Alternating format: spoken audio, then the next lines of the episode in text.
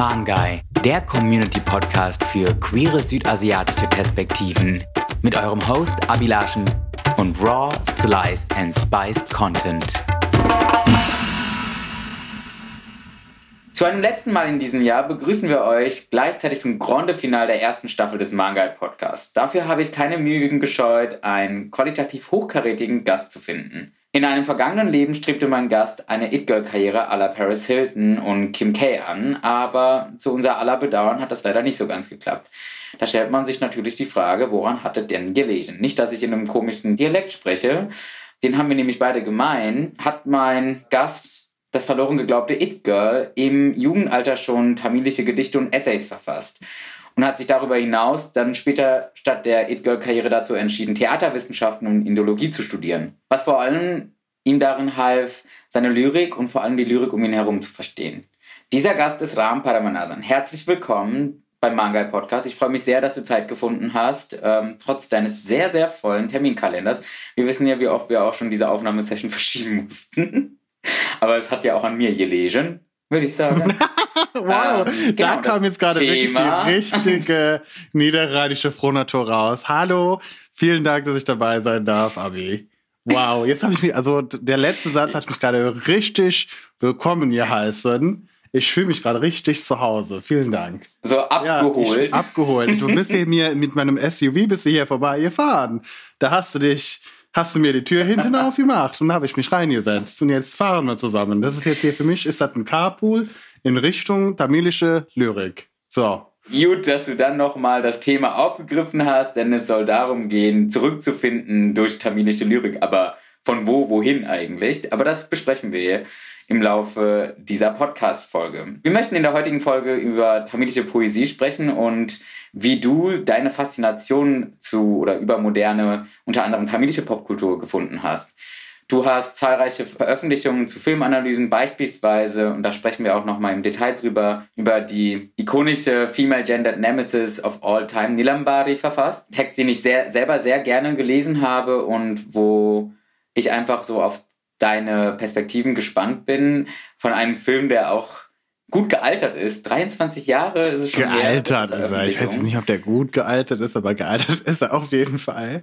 Das ist wie ein guter, ist wie ein Wein. da weiß man auch nie, ne? Also die, man sagt ja immer, dass der Wein, äh, wenn der ganz alt geworden ist, ganz gut sein soll. Weiß ich nicht, ob ich das so unterschreiben würde. So ist es auch bei dem Film, glaube ich. Also man muss schon die richtigen Geschmäcker treffen oder in deinem Heranwachsen mit dir angestellt? Oder was ist denn so das Besondere? Ich glaube so, dass das äh, ganz interessant ist, mal da dran zu gehen, weil das so eine meiner letzten Analysen ist. Und ich fand das so interessant, weil du bist ja mit diesem Film aufgewachsen. Ja, ich bin 95er Jahrgang. Äh, ich glaube, du bist ein bisschen älter als ich. Und Zwei Jahre, das, das ist okay. Das, das ist nicht der bisschen, Rede ich ja. Und ähm, ich glaube, wenn man so zu unserer Zeit damals aufgewachsen ist, in den 90ern aufgewachsen ist, dann war dieser Film, ich glaube, der kam, äh, der ist jetzt 23 Jahre alt. Hilf mir mal kurz, ich bin nicht. 99. 99, siehst du? Da warst du vier Jahre alt 99. und dann hast du diesen Film gesehen und bist damit aufgewachsen. Und das, also mal kurz den Plot anzureißen, da ist ja diese wahnsinnig schöne Frau, die diesen, ähm, die, die ist aus, die ist, glaube ich, in Amerika zur Schule gegangen, in den USA, den USA. Und dann ist sie zurück in Indien bei ihren Eltern, weil ihr Bruder heiratet. Und äh, der ist dann noch jemand, äh, das ist dann der Padeppa, der Protagonist, der ist dann auch zu der Zeit in Indien, der ist irgendwie auch Arzt und ist so das total gebildete Ingenieur. Excuse Nicht me, Arzt. please, pardon me. Do your ja, research. Äh, ich glaube, genau, also das war ja auch so, ich, ich habe ihn ja nie gesehen. Ich glaube, das ist auch so etwas, was so wichtig ist. Ich habe ihn nie beachtet, sondern immer nur sie.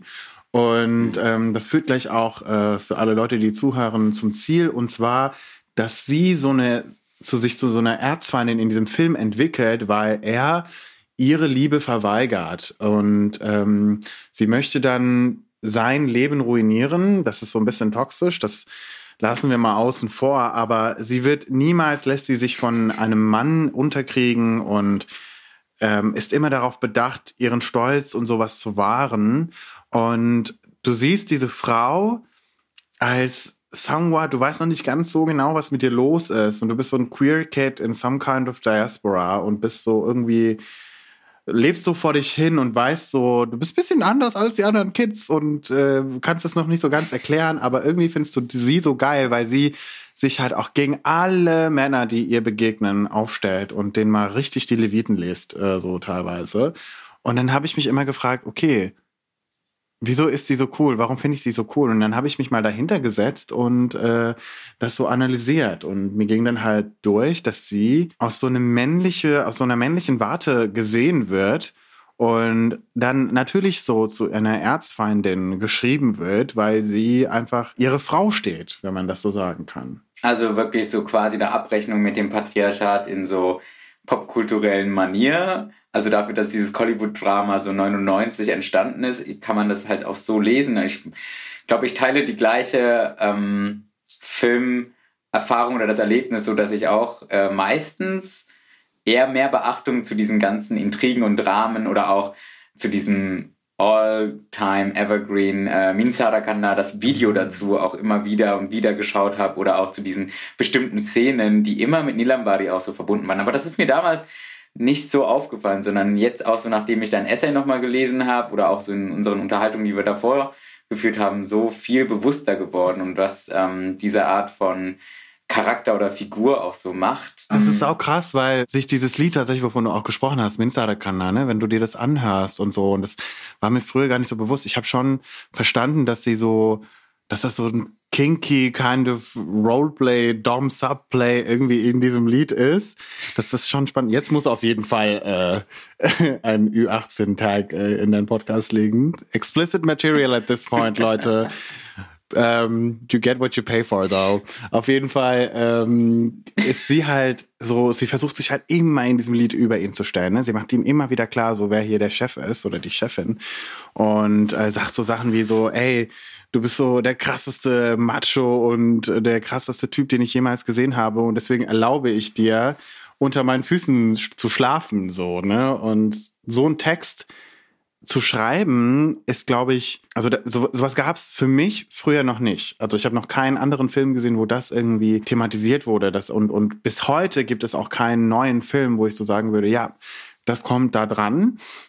Und deswegen ist sie halt so ein All-Time-Favorite Nemesis, ne? Aber es liegt auch natürlich daran, dass sie irgendwie tatsächlich auch so eine weibliche Protagonistin ist und dadurch halt sich schon so einen, ähm, ja, so einen unique Character bekommt einfach nur, ne? Weil wir haben halt danach nie wieder so eine weibliche Antagonistin gesehen, die so stark war.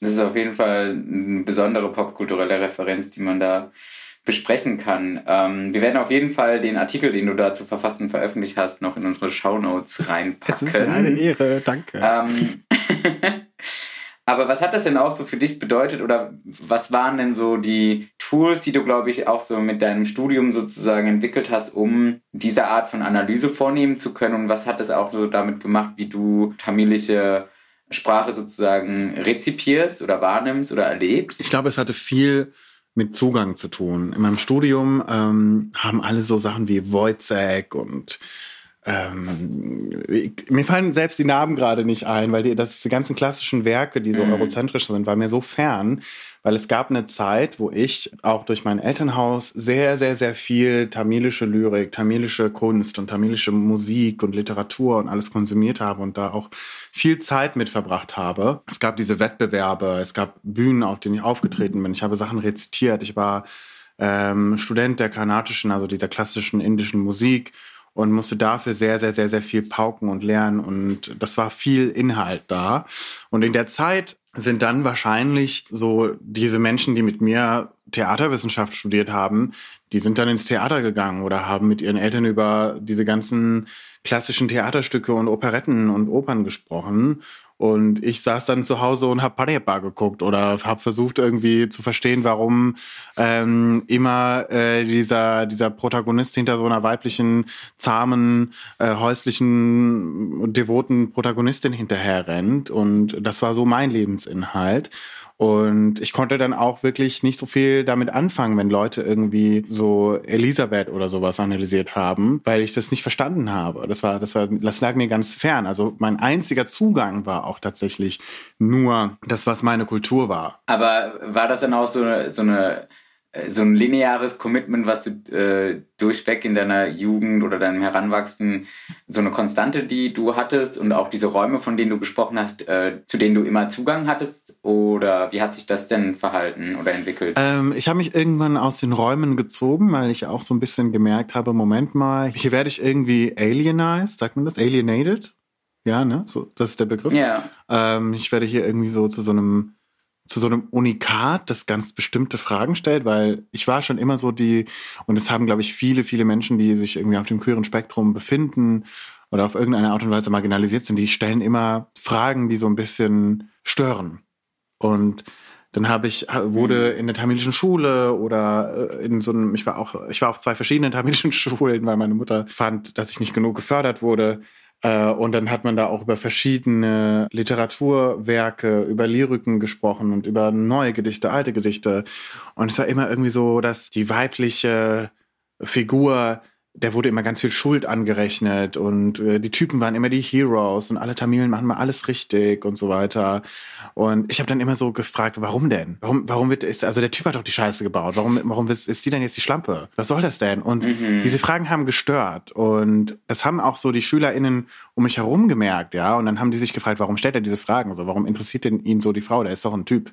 So und ähm, dann habe ich gemerkt, okay, warte mal meine Fragen und das, was ich hier so wissen will und die Art, wie ich bin und so, das wird hier nicht unbedingt verstanden und aus so einer Art Selbstschutz und auch so von, ich muss schon sagen, dass ich mich so ein bisschen für was Besseres gehalten habe früher und das war, glaube ich, aber auch so eine Form von Selbstschutz und I don't give a fuck Attitude und da habe ich einfach gesagt, so Leute, ähm, ich bin jetzt hier raus, äh, ich habe meine Mutti, die mich zu Hause unterrichtet und ich werde jetzt nicht mehr hier hinkommen, ne?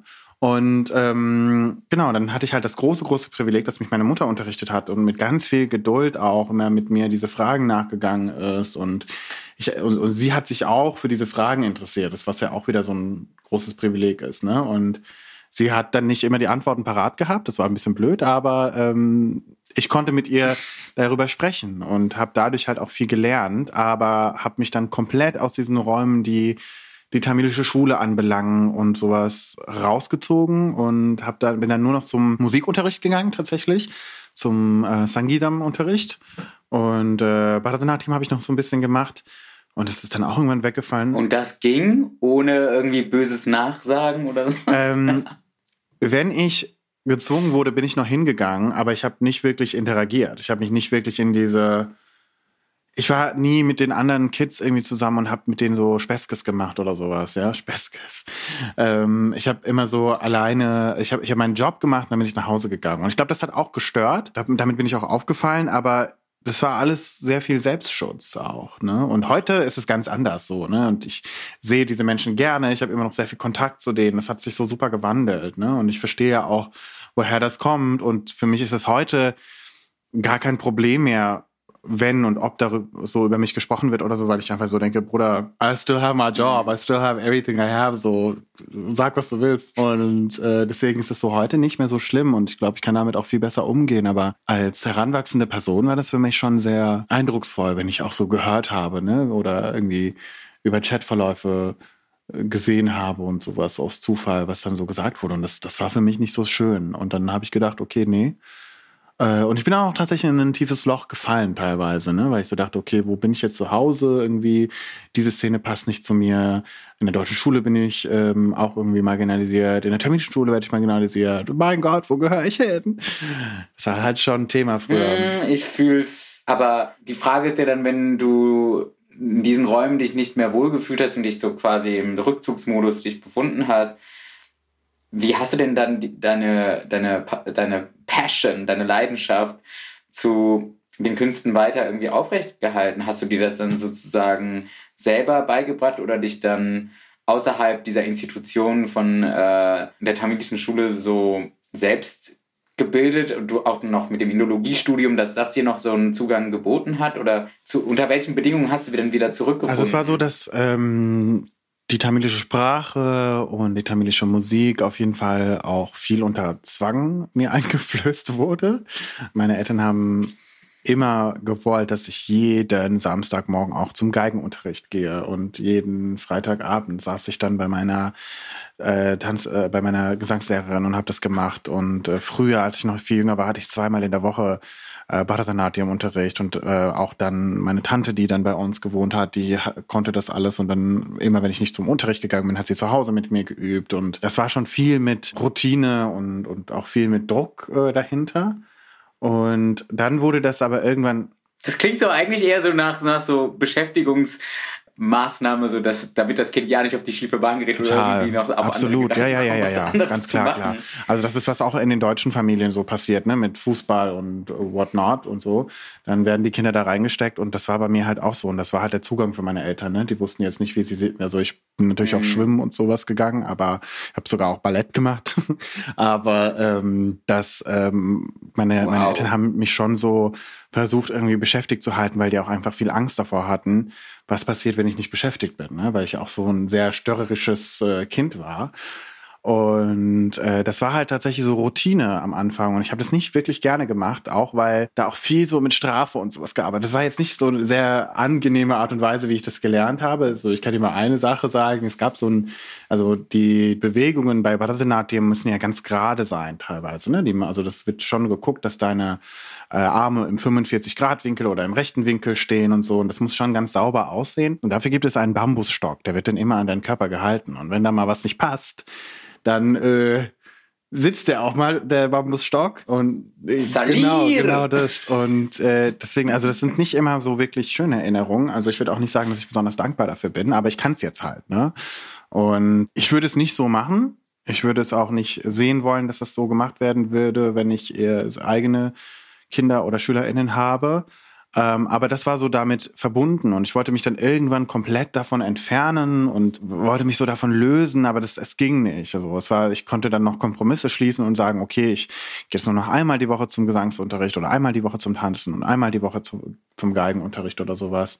Und war dann, hatte halt immer noch diese Konfrontation, obwohl ich mich total von der Community abgeseilt hatte. Und hatte immer noch so einen kleinen Zugang, um den ich auch sehr froh bin, den ich bis heute irgendwie noch sehr genieße und, und immer schön finde, wenn ich da wieder dran kann. Ja. Ich habe mich da aber auch gleichzeitig, oder die Frage, die mir dann aufkam, ist so, gab es dann so einen, so einen Moment, wenn du quasi diesen Break-up hattest mit diesen Räumen, mit äh, diesen Themen, Interaktionen mit diesen Menschen aus dieser Community, sind da ja auch bestimmt auch Gefühle oder Erinnerungen von Trauer oder Wut ja auch dabei gewesen. Wie hast du denn diese verarbeiten können oder wodurch hast du denn sozusagen einen Zugang dazu wiedergefunden? Ich glaube, es lag viel auch daran, dass ich beschäftigt gehalten wurde. Ich war so viel in meinem mhm. Hamsterrad. Aber gleichzeitig hatte ich auch so, irgendwann kam dann dieser Punkt, wo ich so mich gefragt habe, was, was singe ich denn da überhaupt? Was, was tanze ich denn da überhaupt?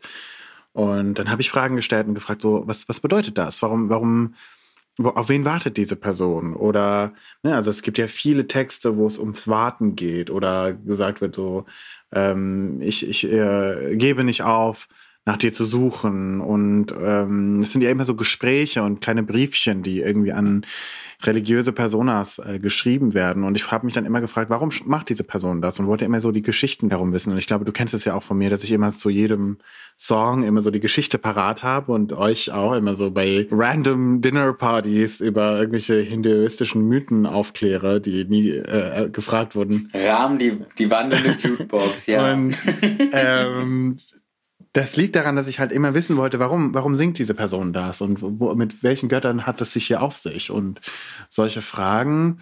Und dann waren die Geschichten irgendwann total interessant. Und ich liebe Geschichten, ich liebe vorgeführte Geschichten, ne? deswegen auch irgendwie Theaterwissenschaft und so, Lyrik, das interessiert mich total. Und habe ich dann gemerkt und dachte so, okay, warte mal, das ist etwas, was dich interessiert, so go after it. Und dann habe ich äh, habe ich mich auch hingesetzt und gegoogelt, was diese verschiedenen, äh, es gibt ja verschiedene Arten von Lyrik und äh, Songs, die irgendwie in dieser klassischen Musik stattfinden. Es gibt Gidams, Kritis, Kirtanechel und sowas, ja. Und dann habe ich mich hingesetzt und gegoogelt, was sind die Unterschiede, was bedeutet das und warum wird das so und so gesungen. Und es gab auch so einen Theorieunterricht, aus dem ich viel gelernt habe. Und ähm, das war dann für mich so, eine Art Epiphany, wo ich so dachte, oh geil, das ist ja eigentlich doch ganz interessant. Und dann war ich so wieder drin. Und das war auch so. Ja, aber das wäre dann auch so für mich die Frage, wie.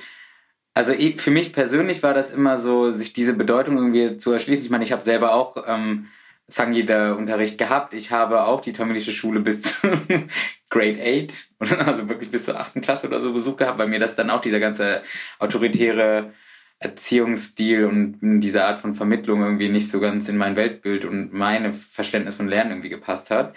Aber wo ich jetzt so das Nachsehen mit habe, ist, wenn ich ähm, mich jetzt auch so mit meinem Tamilisch-Sein irgendwie beschäftigen will oder auch so Literatur, ähm, Texte oder so verstehen möchte, dann bin ich meistens schon überfordert oder habe auch so eine Art von Ehrfurcht, mich irgendwie daran zu wagen, weil diese Komplexität von der Sprache oder auch der, diese Reichhaltigkeit mich sogar ein Stück weit traurig macht, dass ich dann denke, dass ich dem nicht ähm, mächtig bin, obwohl ich ja, oder obwohl das die erste Sprache ist, die ich vielleicht als erstes gelernt habe, dadurch, dass meine Mutter mit mir auf Tamilisch gesprochen hat glaube, das ist auch nochmal so ein besonderer Umstand, der, glaube nicht wenigen so mitergeht, so eine Art von Blockade auch dazu mhm. empfinden oder dann mhm. an seinem eigenen, ja, Sein irgendwie so oder sich selber dann sozusagen Vorbehalte dann auch. Das kann ich voll verstehen, weil ähm, bis zu einem gewissen Maße kann ich das voll verstehen.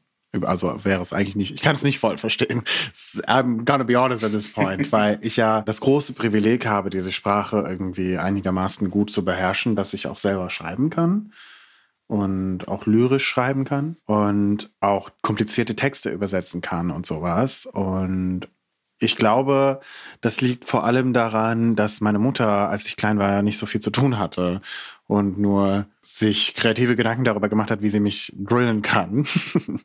und ähm, ich konnte tatsächlich auch schon in der im, im Kindergarten auch so deutsche Buchstaben schreiben und lesen. Und dann habe ich so wenn meine, also meine Kindergärtnerin, die hatte so ein Prospekt von, lass es Penny, Aldi, es gibt auch ganz viele andere Supermärkte wie Lidl und Netto sein, da hat sie irgendein Prospekt gehabt und dann habe ich ihr so vorgelesen aus diesem, also saß ich so vor ihr und dann habe ich das so gelesen, Getränke und sowas. Und äh, dann kam das Jugendamt zu uns nach Hause und hat gefragt, was das denn soll, warum ich denn schon lesen kann und sowas. Das war schon so ein riesen Debakel und konnte das, also so, das, das ist nicht gut. Was, weißt du, was ich sagen möchte? Es ist, es ist nicht ein, ein, ein ich habe es nicht auf eine gute Art und Weise oder auf eine Art und Weise, die gesund ist, vielleicht gelernt, aber ich kann es jetzt und das ist ein großes Privileg, aus dem ich das so kann. Und ich glaube nämlich, dass wenn es Spanisch oder so wäre, ich auch eine ähnliche Ehrfurcht habe, aber weil wir ja so eine große Identitätspolitik um Sprache, also um die tamilische Sprache herum haben, weil deine Eltern ja immer sagen so, du bist Tamil, also musst du Tamil können. Wenn du nicht Tamil sprechen kannst, dann, dann bist du kein Tamile und sowas. Dann ist es ja so, da ist ja so noch so ein ganz großes Trauma dran gebunden, als dass es nur eine Sprache ist, weißt du? Also wenn es so Spanisch ist, dann denke ich mir so, ja, hm, okay, Spanisch, das kann ich nicht so gut. Und wenn ich es lese, dann verstehe ich das nicht so gut. Und vor allem, wenn es Lyrik ist, wenn das, ein, wenn das irgendwie ein Gedicht oder Poesie ist, dann verstehe ich das erst recht nicht. Und bei Tamil ist dieser Anspruch ja wohl ganz anders, weil das ja deine angebliche sogenannte Muttersprache ist und sowas, ja. Und ich sehe mich gar nicht im Recht, ich finde es fast anmaßend, dass ich darüber spreche. Aber ähm, ich sehe das Problem und ich ähm, versuche auch immer dagegen zu appellieren, dass man nicht immer sagen soll, hey, das ist deine Muttersprache, du musst das können und so weiter, weil für mich äh, existiert dieses Konzept Muttersprache irgendwie auch nicht. Wiederum spreche ich ja darüber als jemand, der das kann und so auch sagen kann, nee, für mich gibt es keine Muttersprache. Ne? Ich weiß nicht, also wie, wie siehst du das denn? Also würdest du sagen, dass Tamil deine Muttersprache ist? So oft, wie mir das immer gesagt wurde, als Kind hat sich das irgendwie, glaube ich, auch so manifestiert, aber ich ähm, lerne auch immer mehr oder andere Ansätze oder Perspektiven dazu, dass ich auf meine Art, wie ich bin, auch genug tamilisch sein kann, ohne in der Sprache sozusagen auf einem, wie soll ich sagen, Muttersprachlerinnen-Niveau dann äh, spreche. Ja. Aber ich habe halt so diese Sorge von, wie viel ich einfach von diesen also du hast ja von dieser Faszination und über diese Fantasie der Lyrik ja auch gesprochen, die du mit den Jahren entwickelt hast durch die verschiedenen Kunstformen, die du kennengelernt hast. Und da frage ich mich dann immer so, was entgleitet mir dadurch, dass ich halt nicht diese Möglichkeit irgendwie genutzt habe. Aber gleichzeitig versuche ich mich auch wieder darauf zu besinnen, dass es ja nicht zu spät dafür sei oder dass ich auch andere über andere Wege oder durch Austausch mit dir in solchen Gesprächen ja auch dazu kommen kann, ein Stück weit die Schönheit äh, so zugänglich zu kennenzulernen, sagen wir es mal so. Ja, tatsächlich. Also ich glaube, es hört sich ähm, ja auch so an, wenn man irgendwie eine ganze Podcast-Folge darum macht, als wäre das so ein riesen Teil von meinem Leben. Aber ich habe ja auch so viel, so man macht ja auch ganz viele andere Dinge und dieses Lyrik lesen und verstehen ist ja was so relativ Kleines. Ne? Also ich setze mich jetzt nicht jeden Abend hin wie so ein Literatur Mensch oder so ein Literaturprofessorin und äh, schau mir jeden Tag ein neues Gedicht an und schreib mir da so mit Bleistift irgendwelche Notizen dran und male Blümchen daneben. Nicht? Ähm, I wish I would do that, so leider. Äh, schon. Das ist so schon ein bisschen mein Traum. Ich, Doesn't pay your ja, genau. Also ich möchte schon irgendwann so ein Lesezimmer haben. Und in dieser, also natürlich hat dieses Lesezimmer, da musst du so ein Buch rausziehen und dann dreht sich so die Wand um und dann hast du so ein so einen geheimen Raum, über den ich jetzt nicht weiter sprechen mehr werde. Aber es ist schon so mein Traum, tatsächlich mal irgendwann in der Lage zu sein, so mich jeden Abend hinzusetzen mit so einem Teechen und oder einem Whiskyglas und dann so was Tolles zu lesen. Aber ähm, jetzt gerade geht es auch einfach nicht. Und ich, es hat mich schon so, ich würde sagen, dieses Zurückfinden, damit meine ich auch, oder damit, damit sehe ich oder darunter verstehe ich, dass ich als junger Mensch irgendwie geglaubt habe, dieses Tammelsein und diese ganze, diesen ganze Kram, den ich mache, der hat, das ist nichts wert. Weil das ja einfach so viel von meinem Leben eingenommen hat in der, von, in so einer Zeit, in der ich hätte was anderes machen können. Und ich hatte, ich war auch ne, ganz offen gesagt, ich glaube, das muss man auch mal zugeben, dass ich auch sehr viel internalisierten Rassismus in mir getragen habe. Und dann einfach gedacht habe, was mache ich hier für eine Scheiße? Also ich, ich möchte meine Zeit nicht mit Tammel und Tammel sein und sowas verschwenden. Und bin dann so, diese, dieser Kunst war irgendwie dieser Anschalter. Und diese Kunst war so der Moment, wo ich so dachte, Moment mal, wir, das ist ja total geil, was hier passiert, ne? Und was hier geschrieben ist und was die Leute sehen und was, was die auch so aus dieser Sprache gemacht haben. Da wäre so, genau, das wäre vielleicht so ein springender Punkt für unsere Zuhörerinnen, dich zu fragen, ob du vielleicht ein konkretes Beispiel hast, was denn so ein springender Punkt für dich dabei gewesen ist. Ähm, ich war mal auf einem klassischen indischen Konzert und das war so eine Zeit, wo ich auch zu diesen Konzerten so ein bisschen geschleppt wurde. Und leider leben wir gerade in Europa oder ich lebe in der Diaspora, wo diese Konzerte und Tanzveranstaltungen und sowas sehr, sehr wenig stattfinden. Vor allem jetzt unter, in der Pandemie, aber auch davor war das sehr selten. Und ähm, es ist auch immer so ein Kampf zwischen den LehrerInnen, so wer von den Leuten besser performt und was da, welche Geschütze die Lehrerinnen auffahren und sowas. Und das war mir alles so, so, ich weiß nicht, das fand ich nicht so authentisch und wollte da nie hingehen. Und dann war ich da aber einmal äh, so und saß dann neben meiner Lehrerin in der zweiten Reihe und dann wurde dieses eine Lied gesungen. Das ist so semi-classical. Und ähm, das geht, äh, das ist, es geht um so eine Person, die wartet auf den Gott Morgan. Also vielen Leuten sagt er wahrscheinlich nichts, aber das ist so ein, ja, das ist so ein Knabe beziehungsweise junger Mann, der Sohn ähm, von Shiva und Uma Devi. Und das ist so, der ist wahnsinnig handsome. Sein Bruder ist äh, der Ganesha, der Elefantengott, und der, der Murugan ist so den wollen alle, ne? Und der ist so der, auch der Gott der Jugend und der ist so ein Adonis und der ist so wahnsinnig schön und männlich und äh, so. Und ähm, das, in dem Lied wird folgendes gesungen. Punkoyel kovum puncho leil ornar mamaye mide maya mai vandan und äh, die Bedeutung dahinter ist, diese Person wartet in einem Garten, in einem paradiesischen Blumengarten und der Murugan, der hat ähm, als sein Gefährt eine V und er sitzt auf dieser V und kommt hinunter in diesen Garten oder sie, die Person wartet darauf, bis er hinunter in diesen Garten gefahren oder geflogen kommt. Und äh, es gibt halt verschiedene Verse, und es hat mich damals dann so daran an diese ja, Romantik-Epoche erinnert. Und die hatten wir, glaube ich, auch da zu der gleichen Zeit in der Schule. Und ich dachte so, oh, krass, so die Deutschen schreiben schon krasse Gedichte. und hab dann so aber irgendwann gesehen, warte mal, die schreiben wir ja auch hier, ne? Und äh, auch so, dass in einem indischen Lied über Schnee geschrieben wird, zum Beispiel. Ne? Also Pudumanam Kanden. Und was bedeutet, dass ähm, diese Person in einem Schneestern oder in einer, also auf Deutsch, auf Tamil ist es eine Schneeblume. Und an dieser Schneeblume riecht sie einen sonderbaren, traumhaft schönen Geruch.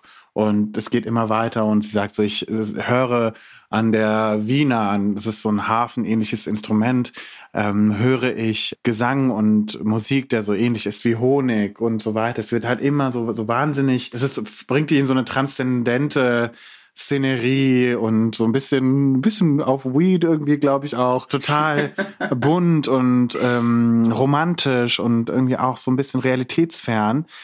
Wartet diese Person und während sie wartet, nimmt sie ihre, während sie auf den Mann der Männer, auf ihren großen geliebten Morgan wartet, nimmt sie so diese ganzen ähm, Eindrücke um sie herum wahr. Und diese Person wird nie irgendwie mit einem Gender oder nie mit einem Geschlecht beschrieben. Es ist eine Person, die wartet einfach die ganze Zeit. Und äh, der Morgan zum Beispiel, der ist auch schon verheiratet. Ne? Also der hat auch schon seine Walli da oben im Paradies. Und sie sagt aber, äh, diese Person sagt, Walli Kanavan, äh, Yenne Maravan, der, der Mann der Walli wird mich niemals vergessen. Und ich habe so daran gemerkt, so, das ist so, man redet irgendwie mit einer göttlichen Person oder berichtet über eine göttliche Persona, aber spricht über sie, als wäre das so dein Ex-Freund oder sowas. Weißt du, was ich meine? Das ist so, so ganz nahbar und das fand ich so, das hat mich so ein bisschen überrascht auch in dem Moment und dann habe ich halt irgendwann angefangen, nochmal genauer hinzuhören, was da eigentlich gesungen wird oder was ich da selber auch singe und war so begeistert davon und auch dankbar, dass ich das irgendwie gelernt habe. Kannst du es nachvollziehen? Hätte ich das mal vorher gewusst, dass diese Art von so Bildhaftigkeit und auch so diese Themen, die sonst nicht tabuisiert, aber die mir, glaube ich, nicht im ersten Sinne bei so, sak nicht sakral, aber geistlicher, spiritueller Musik irgendwie so einfallen würde, die aber so weltliche Themen und auch so menschlich nahbare Themen ja irgendwie mhm. behandelt. Also ich glaube, das äh, hätte einen ganz anderen Unterschied auch im Umgang mit diesen Themen für mich als heranwachsende junge Person irgendwie gemacht oder mich auch dabei behalten, vielleicht oder mein Interesse weiter dabei aufrechterhalten, irgendwie dieser Kunstform weiter zu frönen. Also allein dir jetzt schon zuzuhören, wie du das so mal eben locker flockig rezitierst und so auch anal analysierst und uns auch so erklärt hast. Also ich finde, das macht ungemein Spaß, dir auch dabei zuzuhören, wie du das erzählst, weil man fühlt sich da irgendwie auch wieder abgeholt. abgeholt. Voll. Ja, ich habe auch so in der Zeit, wo ich das so entdeckt habe, ne, das war so für mich tatsächlich so ein bisschen, das klingt jetzt so spirituell und Kumbhalaya-mäßig, aber es war so ein bisschen, also mir ging es auch nicht so gut da, ne? Und äh, das, so wie es dir halt mhm. als queer Teenager äh, in the Diaspora irgendwie geht, auch oder gehen kann. Und da habe ich das so gesehen und auch gemerkt, mit was für einer Art Würde und Stolz diese Person und Anmut, Anmut diese Leute trauern ja. oder, oder dieses lyrische Ich vielleicht wartet. So sagt, ähm, du hast da zwar deine Walli, aber hier warte ich und ich bin viel geiler und äh, ich werde noch weiter warten in meinem geilen Garten und du kannst gucken, ob du wo du bleibst, aber ich warte. Und das war für mich so krass, okay, ne? Und es gibt auch so weitere Sachen, so, äh, so es gibt ein Wörter, wo gesungen wird, Innumen Mana Maria ähm, Nadagama, so, also es geht darum, dass, dass der Krishna dieser Person zur Hilfe eilen soll und er so tut, als würde er nicht verstehen, was sie sagt. Und ist, was spielst du hier für ein Theater? Fragt sie so. Sie fragt einen Gott. Verstehst du? Sie, sie, diese Person fragt einen Gott.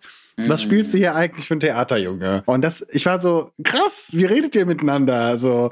Und das war, das ist für mich so nahbar und dieses ganze Sakrale fällt so weg äh, in der Kunst. Ne? Also mhm. natürlich. Ja, aber das ist doch so oft. Ja, also es sind so menschliche Themen, genau, die da einfach ja. auch, glaube ich, in so einer hyperästhetischen oder Ästhetisierung ja auch so ähm, ja, aufgeführt werden oder besprochen werden. Aber ich glaube, wenn man dann sozusagen auch die Fähigkeit hat, das so zu verstehen, da kann man dem auch so viel abgewinnen oder auch so viel finden. Gerade auch so diesen queeren Aspekt, den du auch beschrieben hast. Ich glaube, es gibt in so vielen dieser alten Künste, die wir irgendwie, irgendwie so als statisch irgendwie empfinden, so viel Lebendigkeit, mhm. die eigentlich drin ist, die vielleicht einfach nur aufgedeckt werden muss oder auch so verständlich gemacht werden muss. Ja, also wenn wir jetzt vom Gesang weggehen und uns diese ganzen Bilder bis heute noch anschauen, der Munugan wird ja als jemand beschrieben, der so wahnsinnig männlich, handsome ist und es wird auch in einem devotionalen Song darüber gesprochen, wie viel also dass er so wahnsinnig samenreich ist zum Beispiel. Aber ähm, dann schaust du dir ein Bild an von ihm Und wie, er ist ja so wahnsinnig androgyn gezeichnet immer, ne? Die sind ja immer geschminkt, die ganzen mhm. Götter, und tragen wahnsinnig viel Schmuck. Die haben die geilsten Hochsteckfrisuren und äh, da ist auch mal so eine Strähne rausgeholt und kurz mit dem Lockenstab drüber gegangen und was nicht alles da aber hallo! Ja, und das ist, das ist Camp, das ist Style Queen Realness und Hinduistic Devotion, Devotional uh, Realness.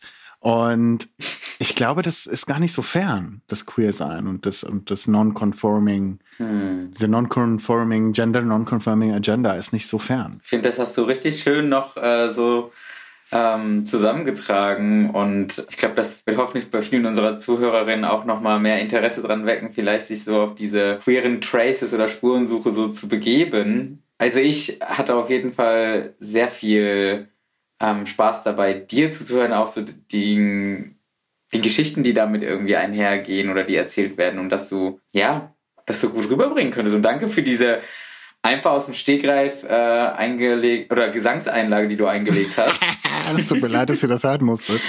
Ach, ich glaube, da werden sich einige drüber freuen. Vielleicht machen wir einfach eine extra Folge mit so Bonusmaterial nur von dem, wie du diese ganzen Lieder einsingst, die du in deiner dreimal wöchentlichen Gesangsstunden irgendwie gelernt hast. Muss ja irgendwie noch im Langzeitgedächtnis oder im Muscle Memory. Im Muscle Memory wahrscheinlich, ja. Muss ich nochmal die Muscles nochmal aufwärmen und trainieren. ich bring keinen Bambusstab. oh, triggered. triggered. That's what I'm saying.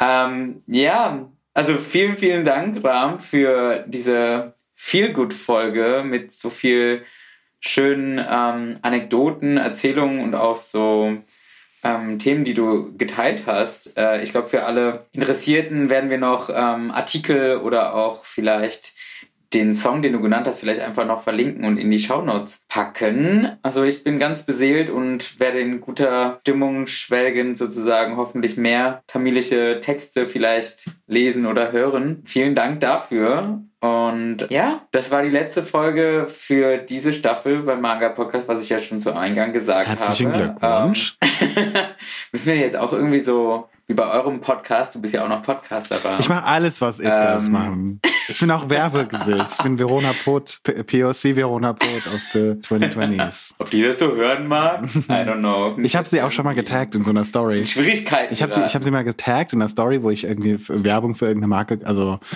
ja, Leute, ich bin Influencerin, mein Gott. Es, ich sag's, wie es ist. Oh, wow. Ähm, und als ich äh, Werbung gemacht habe, habe ich auch so gesagt, Leute, ich will meinem Ziel, Verona Pot zu sein, ein bisschen näher gekommen. Und dann habe ich sie auch getaggt und sie hat's gesehen. Das war für mich so mein Dream come true. Also sie wow. hat wahrscheinlich nicht immer geguckt, was ich gesagt habe, weil sie zu beschäftigt ist, aber still was a, a very, very big moment for me. Okay, von tamilischer Lyrik zu Verena Po, darauf enden wir also. But it's fine. blub, blub, blub. Ach stimmt, die Spinatwerbung.